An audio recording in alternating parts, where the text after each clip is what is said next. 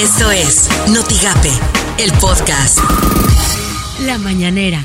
Y se llegó a un acuerdo de hacer una disminución de 100 mil barriles.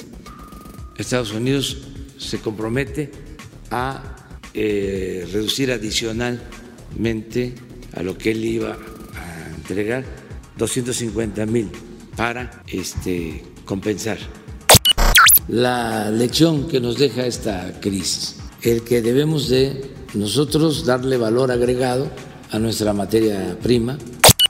Acerca de mi salud, estoy bien, no tengo ningún problema, ya saben ustedes, soy hipertenso, pero me tomo mis pastillas, esto suena en Noticias MBS con Luis Cárdenas. En Tamaulipas, Luis Gerardo Ramos, practicante profesional en el Instituto Mexicano del Seguro Social, fue rociado de cloro por una mujer que lo culpaba de la propagación del coronavirus en esta frontera.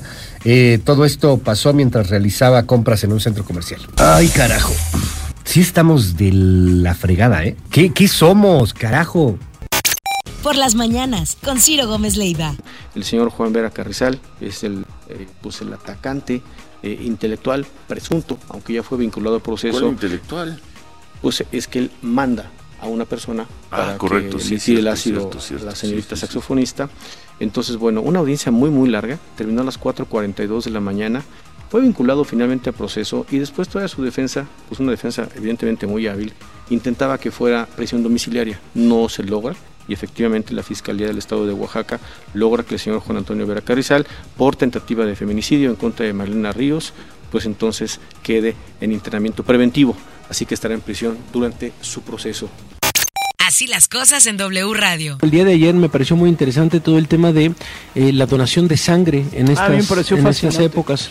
Eh, dice por lo menos el gobierno federal, al menos en el, banco de sangre, los bancos de sangre a nivel nacional, no tenemos en este momento una carencia. Sin embargo, sí tenemos un registro de entre 60 y 70% menos que la gente está yendo a donar, obviamente, porque le estamos diciendo quédate en casa. Entonces, ayer empezó una campaña en donde tú, eh, bueno, a ver, hay, hay muchos eh, pacientes, los que levantaron la voz principalmente fueron eh, los padres de niños con cáncer diciendo, pues nuestros hijos requieren sangre porque en la primera fase del tratamiento se hacen varias transfusiones, entonces no dejen solos a los niños con cáncer.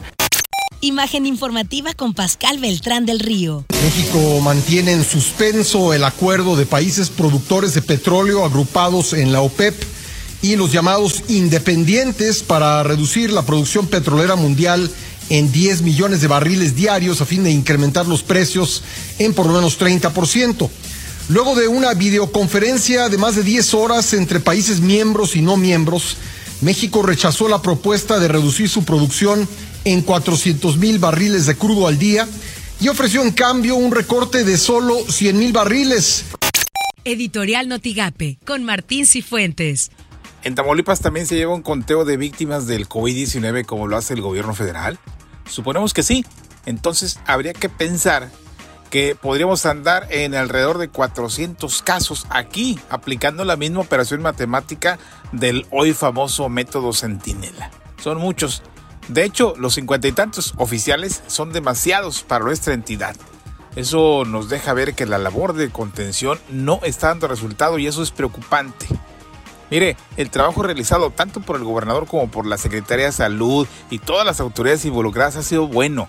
Tiene calificación aprobatoria. El problema ha estado en la sociedad que en buena parte no ha acatado las disposiciones y ha seguido en las calles. ¿Será que necesitamos una mano más fuerte? Estas son las portadas del día de hoy. La prensa de Reynosa alistan convocatoria para créditos pymes, respuesta inmediata. El Sol de Tampico capacitan a paramédicos de la Cruz Roja ante COVID-19. El Mercurio de Tamaulipas, crédito del gobierno, deuda de 4 mil pesos por cada tamaulipeco. El Heraldo de México, México va contra el mundo por petróleo. La jornada aprieta SAT a los 15 consorcios que adeudan millones. Milenio, sindicato de links exige se proteja a los trabajadores. Notigape disminuye el 60% de las corridas en Central de Autobuses Victoria. Escuchemos al administrador de la Central de Autobuses de Ciudad Victoria, José Refugio Calderón Vergara. Comparado con una temporada normal, ha sido drástico el, este, muy drástico la afluencia de, usuarios, eh, disminuido tal vez en un 60%. Digo, esta es una temporada atípica, muy diferente a las que más bien nunca habíamos enfrentado una temporada así. Eh, todo lo que está pasando eh, en el entorno social para cada uno de nosotros es nuevo. Lo que tienes que saber de Twitter. Arroba el financiero MX. Llega a 194 la cifra de muertos por coronavirus en México y van 3.441 casos confirmados. Arroba Forbes-México. López Gatel confirma las primeras dos muertes por coronavirus de mujeres embarazadas.